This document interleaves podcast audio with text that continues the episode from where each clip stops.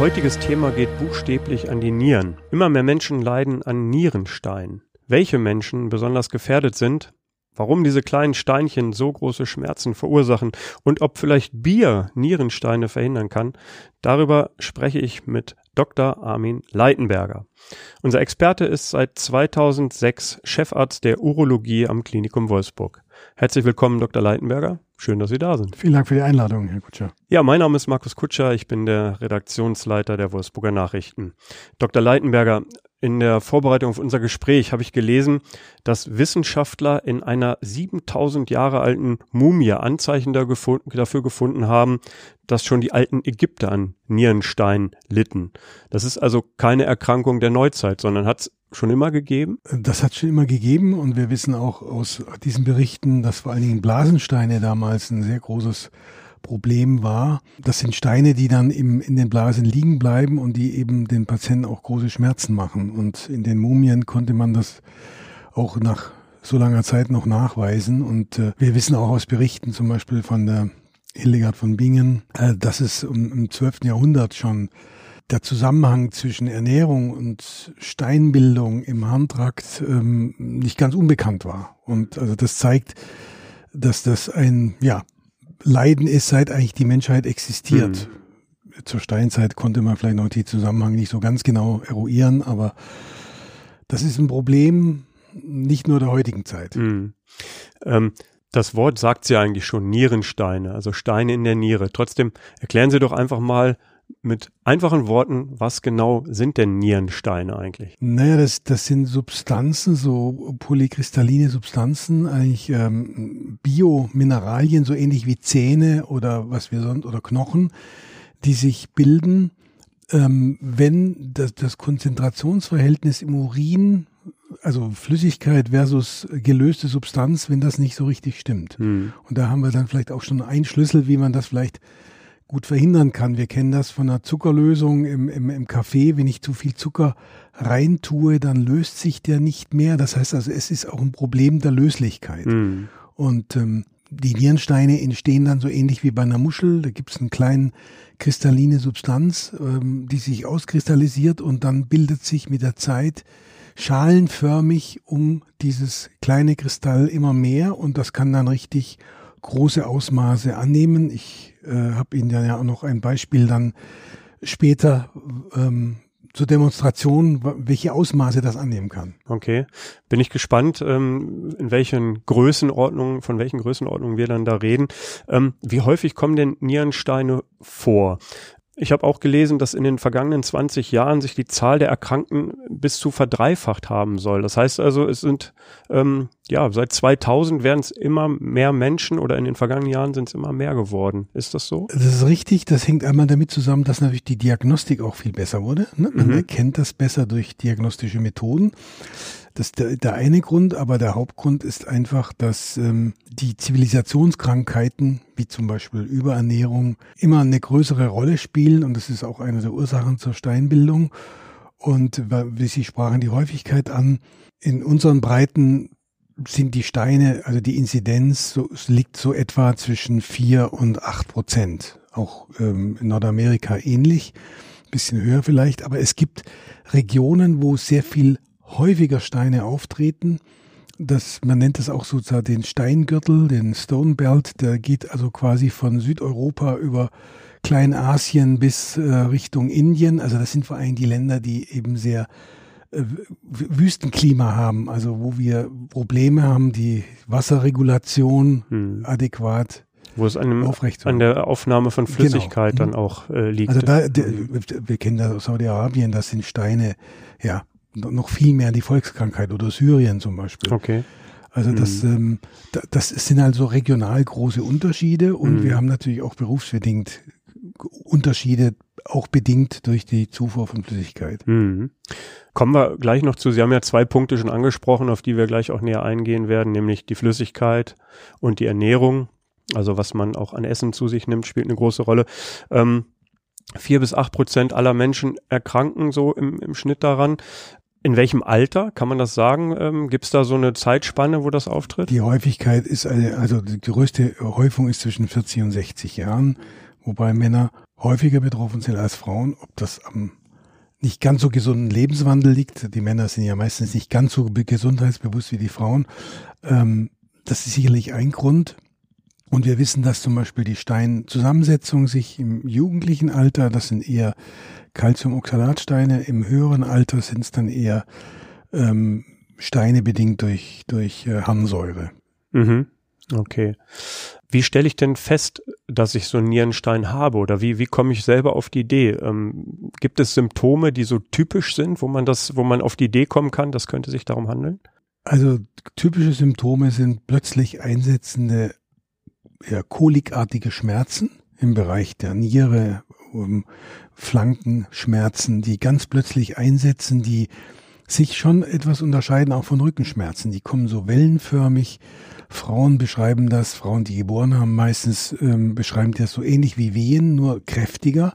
Das sind also wirklich also extreme Schmerzen. Extreme weil, Schmerzen, mh. die, die ähm, wo viele Patienten einem berichten, dass sie meinen, das letzte Stündlein hätte geschlagen. Also so, so bedrohliche Schmerzen sind das. Ähm, und das führt dann auch meistens dazu, dass die Patienten bei, zu jeder Uhrzeit dann ähm, kommen meistens ähm, vom Notarzt gebracht, weil die, die Schmerzen so heftig sind und als Laie kann man oft überhaupt nicht einschätzen, was denn plötzlich los ist. Mhm. Man hat da wirklich teilweise Todesangst. Mhm. Ne? Gibt es noch andere Symptome, womit der Körper reagiert? Also außer Schmerzen sind ja immer ein bisschen undefinierbar, wo die herkommen. Gibt es sonst noch äh, Sachen? Ja, sie haben, wenn, wenn die nicht ganz so symptombehaftet sind, dann haben, berichten die Patienten manchmal über Blutimmurin, mhm.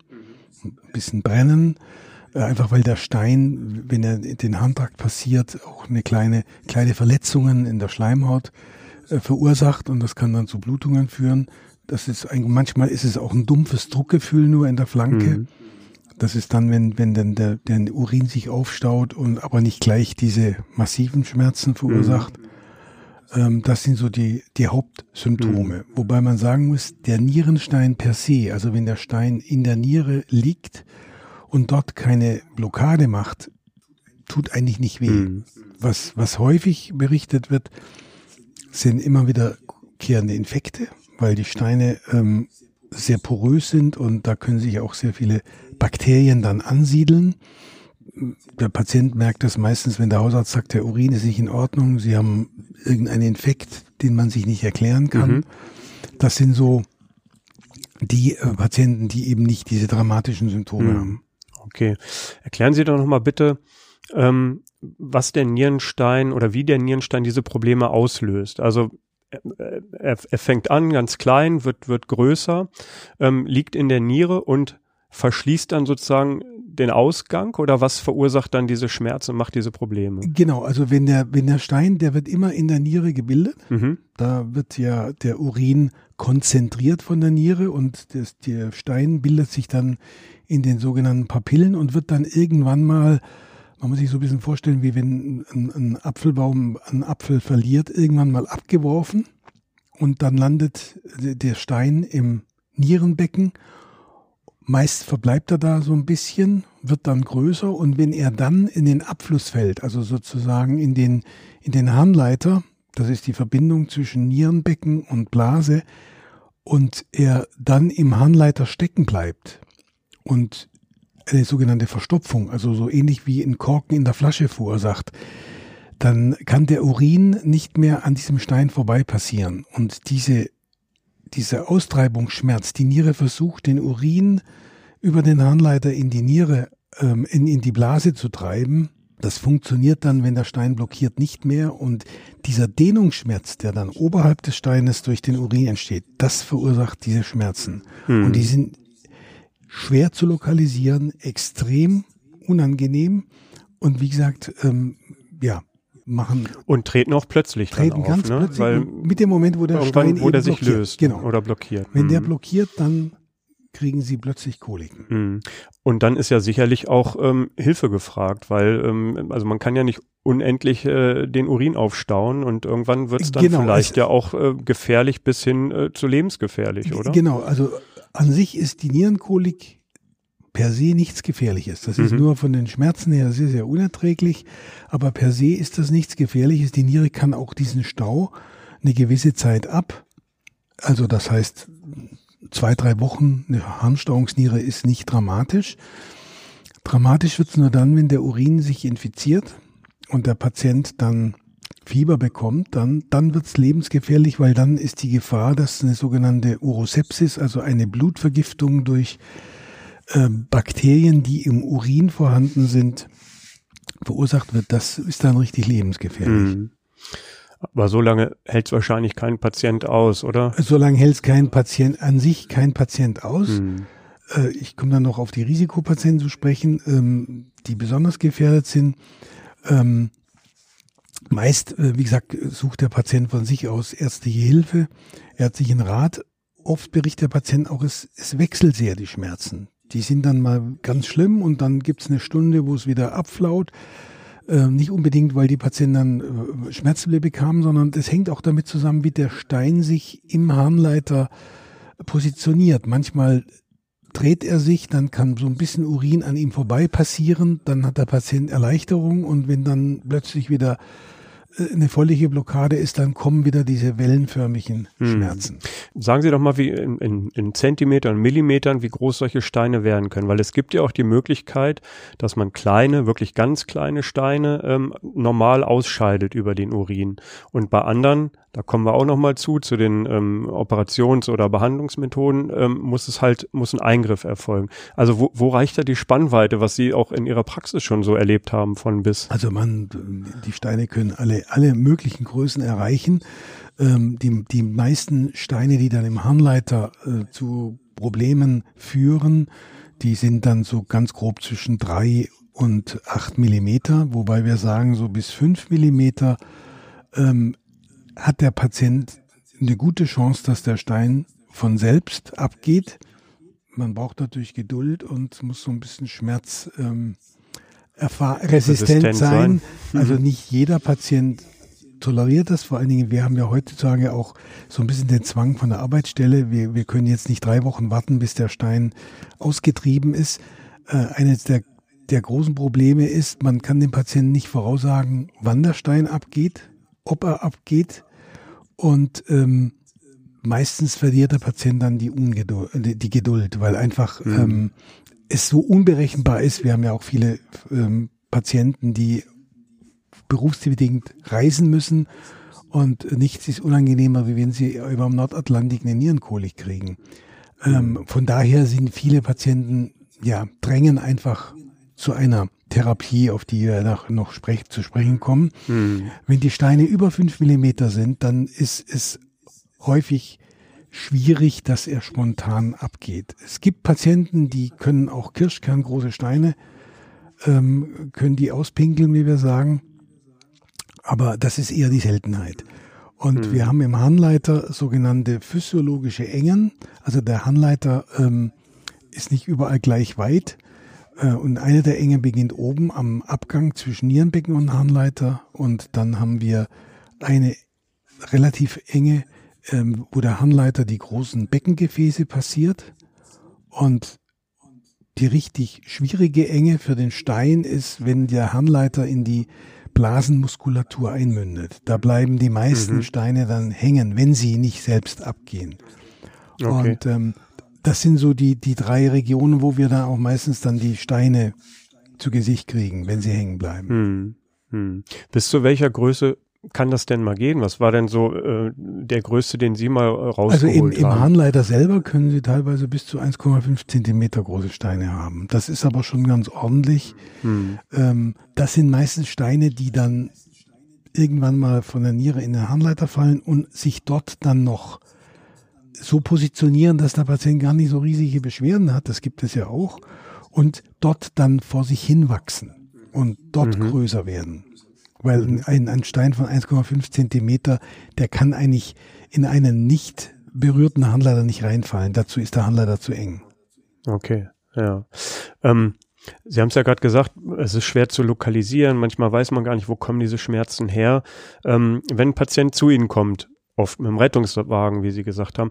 Wie, ähm, wie ähm, ja, erfolgt Ihre Diagnose? Wie, woran merken Sie vielleicht oder haben Sie gleich das Gefühl, das könnte Nierenstein sein und, und was also machen man Sie muss dann? natürlich immer so ein bisschen wachsam sein. Es gibt ja auch ähm, andere Erkrankungen, die ähnlich wie Nierenstein erscheinen. Das heißt, das muss man versuchen erstmal Mhm. auszuschließen. Also zum Beispiel Gefäßerkrankungen, dass die Aorta plötzlich ähm, rupturiert und solche Dinge. Das sollte man ausschließen. Aber was für uns ganz wesentlich ist, wir machen einen Urinstatus. Also wir schauen, wie sieht der Urin aus. Da ist so ein bisschen Blut im Urin ganz wegweisend für einen Stein. Und Hm. Ultraschall, das geht schnell. Wir sehen dann am Ultraschall, hat der Patient eine Stauung? Ja, nein. Und wenn eine Stauung vorhanden ist, dann wird der Patient zum sogenannten Nativ-CT. Das ist also eine ganz ähm, strahlenarme Untersuchung, wo der Patient durch das CT fährt. Das geht ganz schnell. Und das ist eigentlich die beste, also die, die sensibelste Untersuchung, um Mhm. Stein zu diagnostizieren. Den Stein selber sieht man aber nur mit, mit einer Computertomographie oder? Die meisten Steine sehen Sie nur mit einer Computertomographie. Früher hat man, ähm, als die Computertomographie noch nicht so verbreitet war, einfach eine Röntgenaufnahme gemacht. Es gibt aber sehr viele Mischsteine, die man sehr, sehr undeutlich im ähm, Röntgenbild, im normalen Röntgenbild sieht, weil einfach der der Kontrast, der Steinkontrast nicht so groß ist. Also gerade zum Beispiel Harnsäuresteine sehen Sie im normalen Röntgenbild nicht. Hm. Ja, Sie haben gerade die Farbe des Urins angesprochen. Klar, Blut ist eher immer ein Ala äh, Alarmzeichen.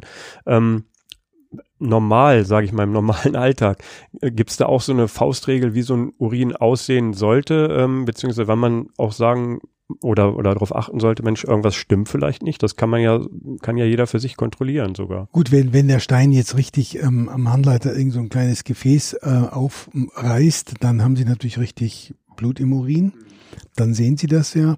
Wenn Sie jetzt auf die Urinfarbe ansprechen, da kommen wir schon gleich auf die Prophylaxe. Der Urin sollte eigentlich immer hellgelb sein. Ja, er muss jetzt nicht äh, weiß sein, aber man sollte immer darauf achten, dass der Urin hellgelb ist. Das ähm, zeigt einfach, dass eine gewisse Verdünnung da ist. Also man genug getrunken hat. Ge genau. Genug, Und je dunkler er wird, kann man sagen, desto mehr sollte Genau, man wenn- dringend trinken. ne? Genau.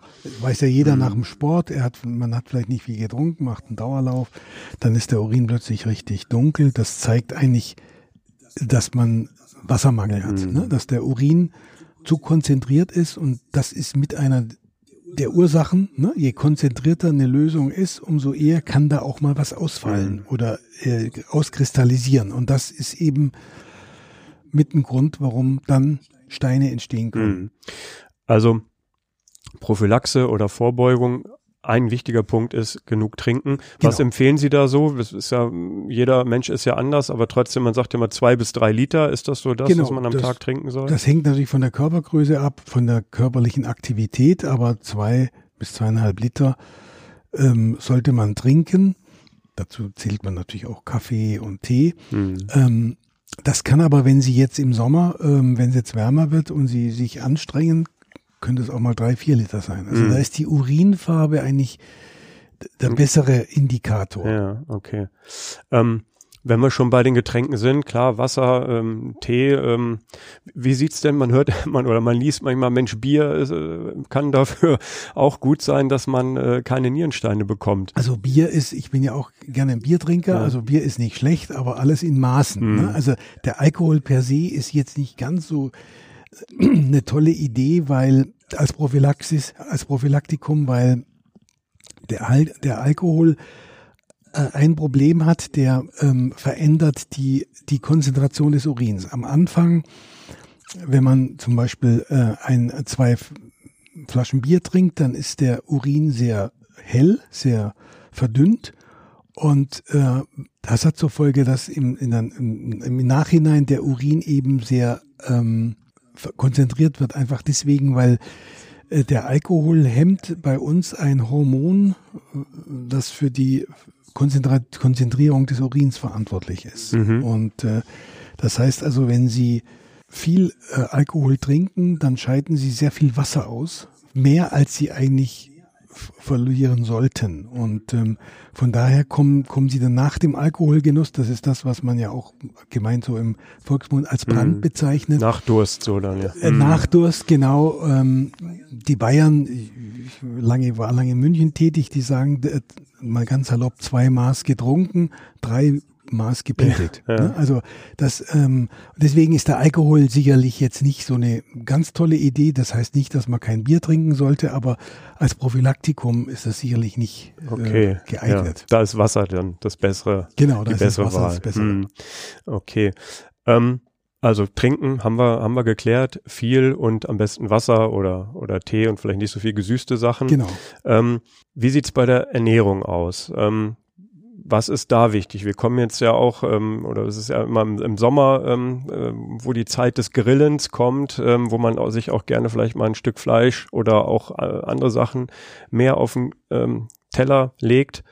Ähm, wie sieht's damit aus? Das kann auch zu Problemen führen. Genau, ja, also einer der Gründe, warum wir plötzlich so viele Steinerkrankungen haben, ist einfach, dass die Bevölkerung noch nie so gut ernährt war wie jetzt. Ja, wir haben ja, ähm, wenn Sie überlegen, dass wir 20 Prozent der, der durch, also durchschnittlich 20 Prozent der Deutschen ein BMI über 30 haben, das ist schon ganz flott. Also Body Mass Index ist ja so ein Indiz, ähm, wie ist das mit Körpermasse im Vergleich zur Körpergröße? Ich glaube, so über 25 sagt man, ähm, da geht's Richtung Übergewicht. ne? Übergewicht Mhm. und ab 30 ist es dann eigentlich schon Adipositas.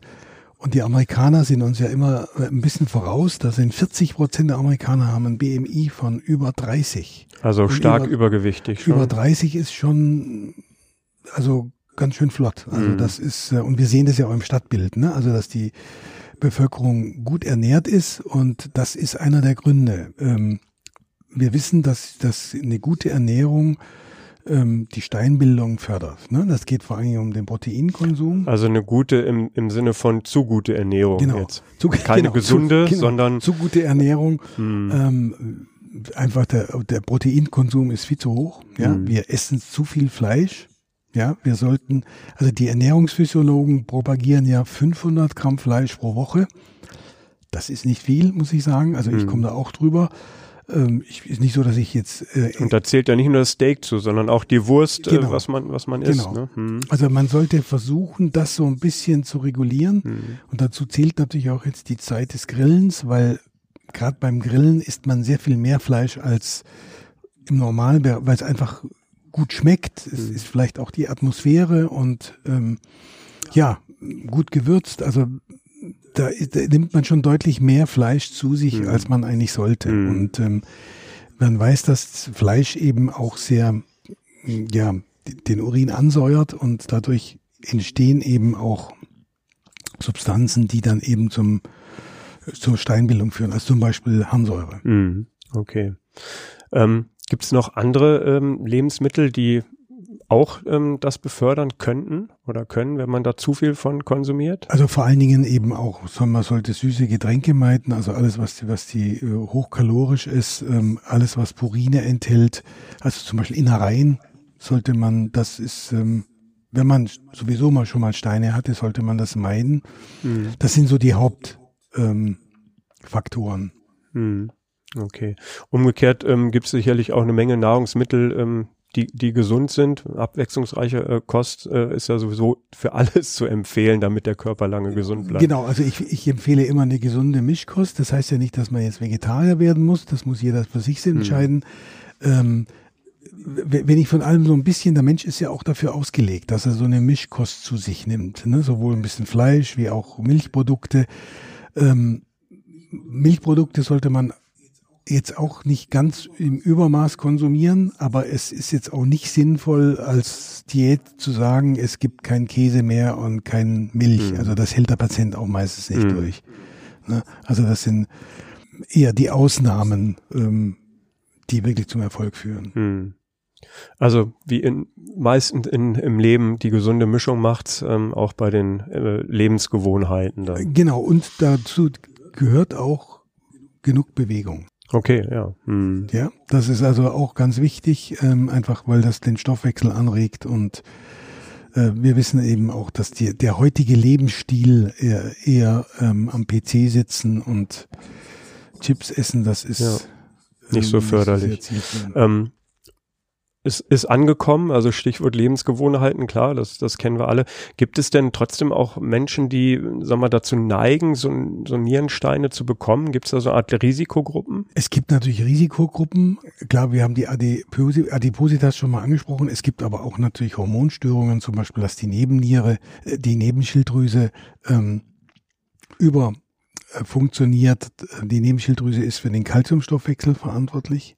Es gibt also auch äh, Vergrößerungen der Nebenschilddrüse, die dann äh, zur Steinbildung führen.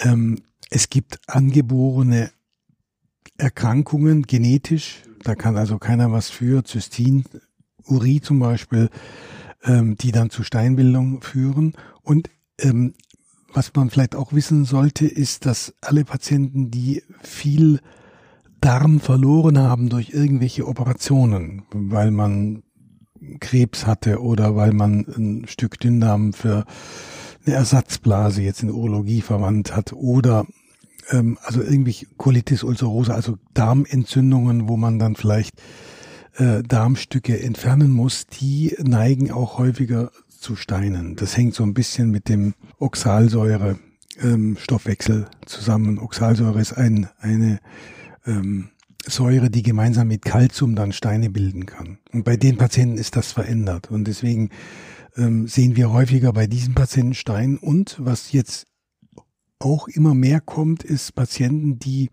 eine sogenannte bariatrische Chirurgie hinter sich haben, also eine, eine Chirurgie, um, um den Magen zu verkleinern bei extremer Adipositas.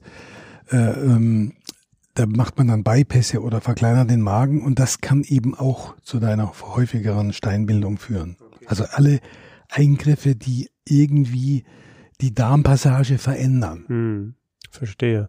Ähm, aber grundsätzlich ist es doch so, kein Mensch ist davor gefeit. Also ich kann mich im Grunde noch so gesund ernähren, passieren kann es mir trotzdem oder gesund genau, leben. Ne? Genau. Ne? Also und keine Risiko- oder Vorerkrankungen haben. Es kann jeden treffen. Es kann jeden treffen. Ähm, wie gesagt, vier bis, bis acht Prozent. Ähm, und von denen, die es dann mal hatten, da neigen 50 Prozent dazu, dass sie es wieder irgendwann mal kriegen.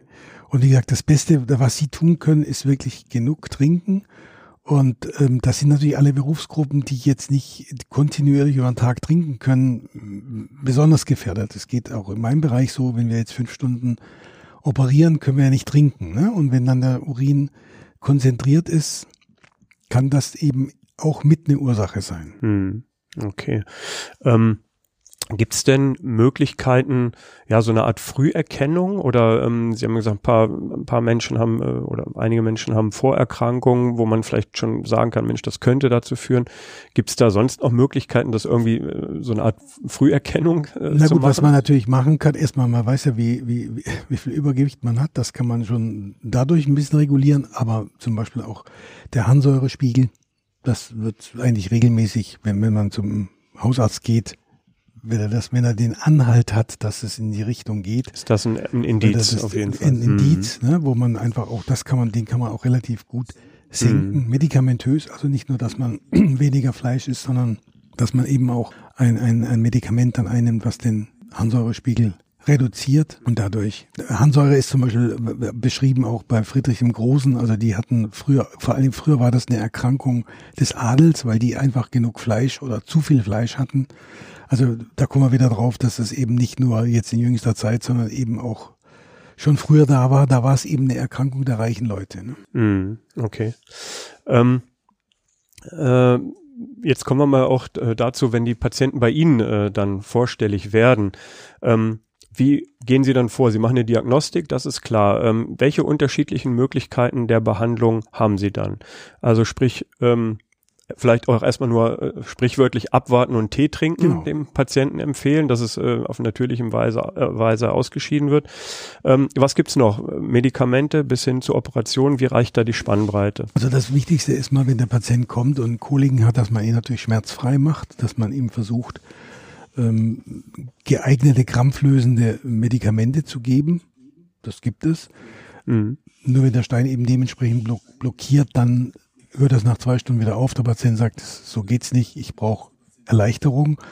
Und da hängt es eben davon ab, und dafür brauchen wir das CT, dass wir wissen, wie, wo liegt der Stein, wie groß ist der Stein, dass wir dem Patienten auch sagen können, hören Sie mal her, ähm, der ist kurz vor der Geburt, da können Sie vielleicht noch ein bisschen abwarten oder ähm, wir müssen zum Beispiel eine Schiene in den Handleiter legen.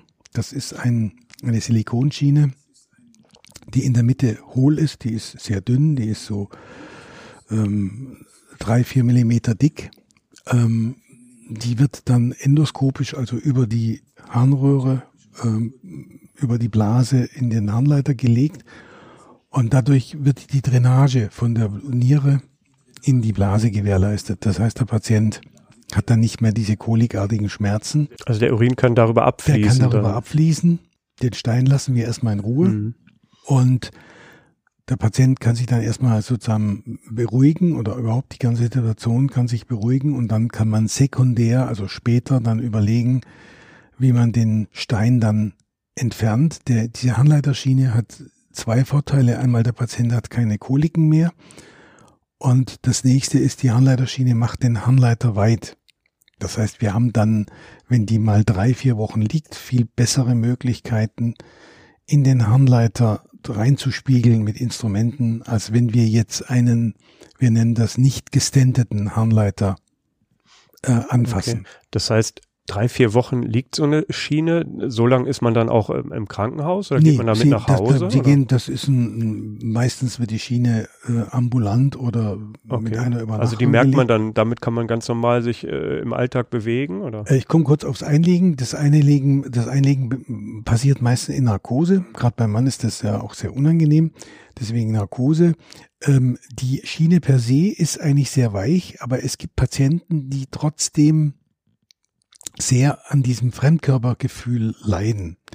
Äh, Sie müssen sich vorstellen, der, der, das ist so, wir nennen das Doppel-J-Schiene, das heißt, das ist wie zwei J gekringelt und der eine Kringel ist in der Niere, also in im Nierenbecken und der andere Kringel in der Blase und vor allem der Kringel in der Blase macht manchmal Probleme, vor allem wenn der Patient sich ähm, sportlich betätigt, ähm, wenn er joggt, wenn er, wenn er Fahrrad fährt, dann scheuert das manchmal in der Blase.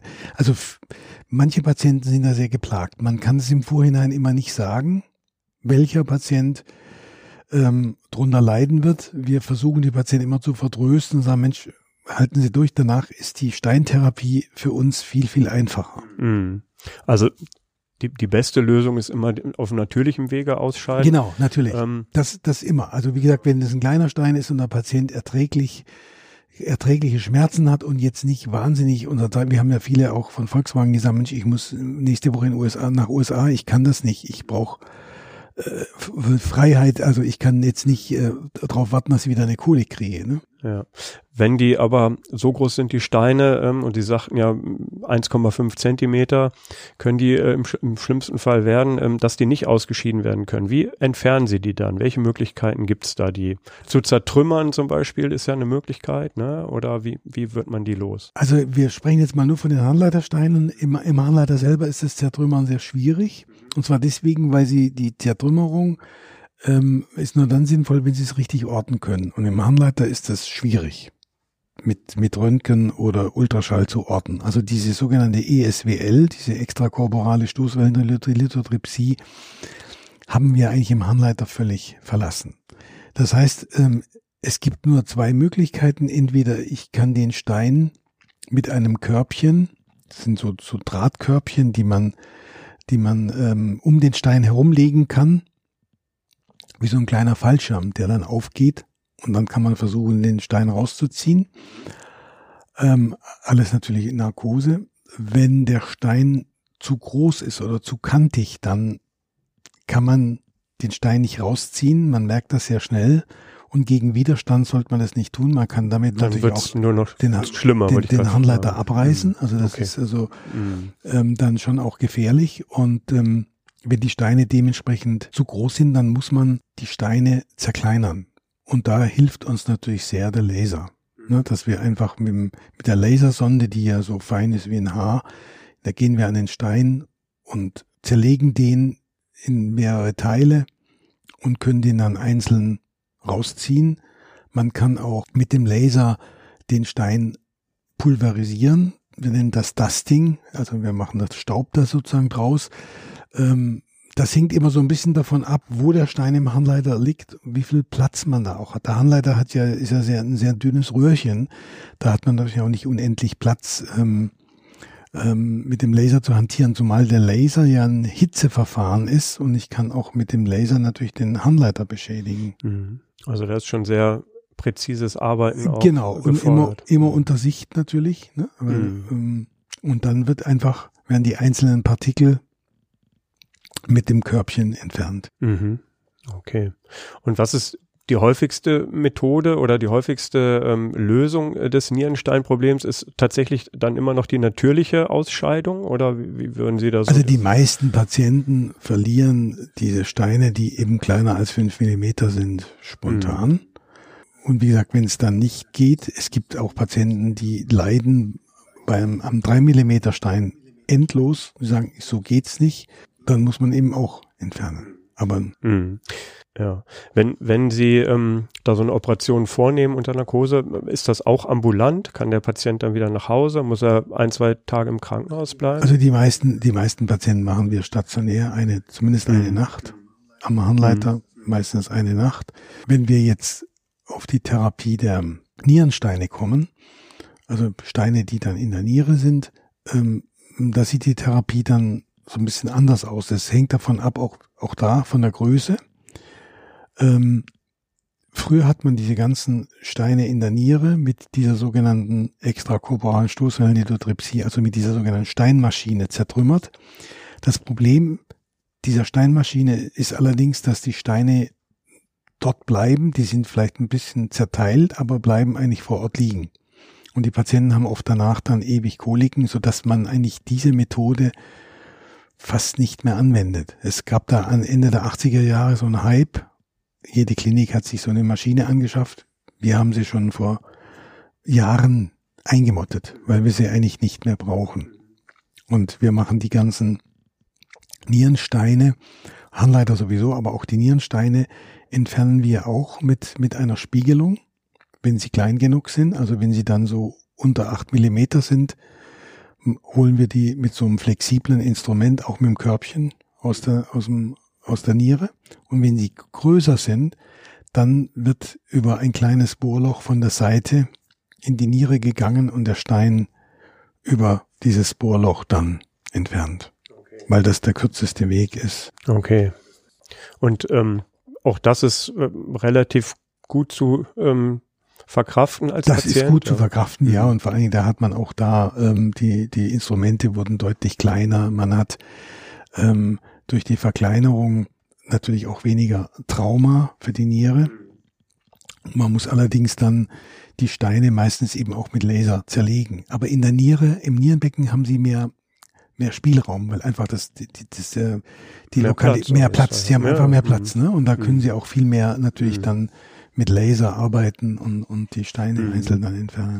Wenn Sie die Steine, ähm, also wenn die Steine oder Fragmente von solchen Steinen, wenn Sie die rausgeholt haben, ähm, spielen die dann noch eine Rolle für die Untersuchung also, oder sind die nur ein Andenken für den Patienten oder untersuchen Sie die auch noch mal, ob man vielleicht ja daran auch erkennen kann, woher was kommt oder so? Spielt Also sowohl als auch. Ne? Der Mhm. Patient hat gerne eine Trophäe natürlich. Also das ist ja auch psychologisch, äh, glaube ich, ganz wichtig, dass man sieht, Mensch, da ist, äh, der Stein ist raus.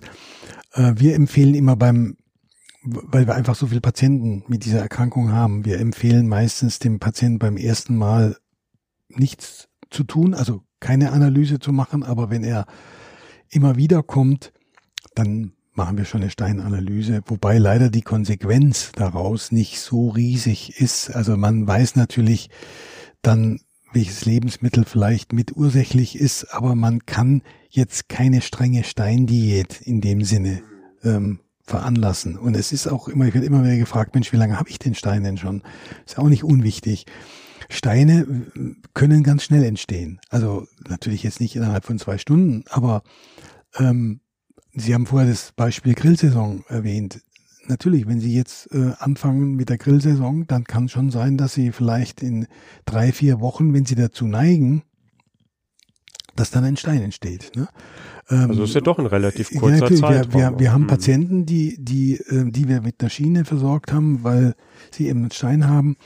Und wenn die dann nach vier Wochen kommen, dann ist plötzlich die Schiene im Bereich der Blase unten auch schon inkrustiert. Also es gibt dann richtige, ich sag mal, Steinbildner, ne? Äh, also Patienten, die eben mehr dazu neigen. Das hängt schon auch natürlich mit der Chemie des Urins zusammen. Ähm, wir wissen, dass der Urin auch Inhibitoren, also Hämmer hat, die die Steinbildung verhindern sollen. Und es gibt Patienten, die da eben eine andere Zusammensetzung haben. Wir wissen auch, Medikamente können das machen, also gerade zum Beispiel HIV-Patienten, die bestimmte Medikamente nehmen. Das führt auch zu, kann auch zu Steinen führen. Also da gibt es alle möglichen Varianten und eben auch in der, in der Geschwindigkeit der Steinentstehung. Und da ist zum Beispiel auch ein Infekt kann da mit eine Rolle spielen, dass der Stein sich besonders schnell bildet. Okay.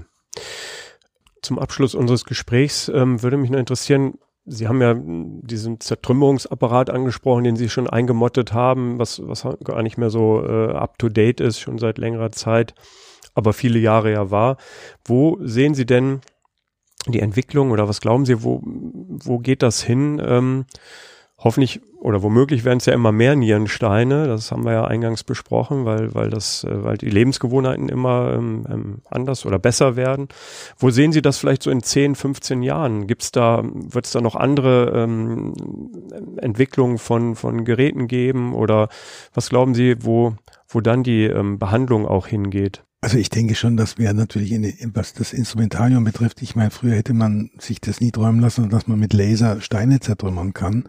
Mhm. Das hat schon großen ähm, ja, Fortschritt gegeben und so denke mhm. ich, dass auch die, die, die Qualität der Instrumente besser wird. Ähm, irgendwie müssen wir allerdings äh, das Ganze entfernen. Also das heißt, irgendeine Manipulation müssen wir sicherlich machen. Und die die, Miniaturisier die Miniaturisierung ist auch nur bis zum gewissen Grad möglich, weil wir einmal einen Arbeitskanal brauchen, wenn wir jetzt einen Stein bergen und wir brauchen auch eine gewisse Spülung. Das heißt, man kann es also jetzt nicht ganz minimieren, das Instrument. Es wird, wird mhm. irgendwo ähm, braucht man irgendeinen Arbeitskanal, ne? Aber es mhm. die Bildqualität wird wird steigen und man kann, mhm. man hat vielleicht noch bessere Laserverfahren, die, wo man noch mit noch weniger Energie zum Erfolg führt. Mhm, also noch schonender und aber auch präziser noch lokalisieren kann, wo der Stein und ist. Und schön wäre natürlich, wenn wenn man vielleicht so ein bisschen die die Lebensgewohnheiten ähm, der Wohlstandsgesellschaft so ein bisschen zurückschrauben. Da sie erst gar nicht entstehen, die genau. Steine im besten Fall, dann äh, ist das die beste Vorbeugung. Genau. Okay. Dr. Leitenberger, vielen Dank, dass Sie uns so einen Einblick gegeben haben. Ich fand es sehr interessant und ähm, ja, hoffen wir, dass Sie äh, da vielleicht demnächst weniger Patienten haben, die ihre Lebensgewohnheiten ein bisschen umstellen. Aber ganz wird sie's, äh, werden sie wahrscheinlich nicht äh, drum kommen, weiter Nierenstein auch zu entfernen. Vielen Dank ähm, für das Gespräch. Ähm, wir haben uns das zweite Mal äh, gesehen. An dieser Stelle äh, mache ich gerne den Hinweis, dass wir in Folge 11 des Gesundheitspodcasts schon mal über die Krebsvorsorge für den Mann gesprochen haben. Auch äh, ein sehr interessantes Thema. Gerne reinhören an dieser Stelle und dafür ähm, Vielen Dank erstmal fürs Zuhören. Danke, Dr. Leitenberger. Und ich sage Tschüss, bis zum nächsten Mal. Ja, vielen Dank für die Einladung. Mehr Podcasts unserer Redaktion finden Sie unter wolfsburger-nachrichten.de slash podcast.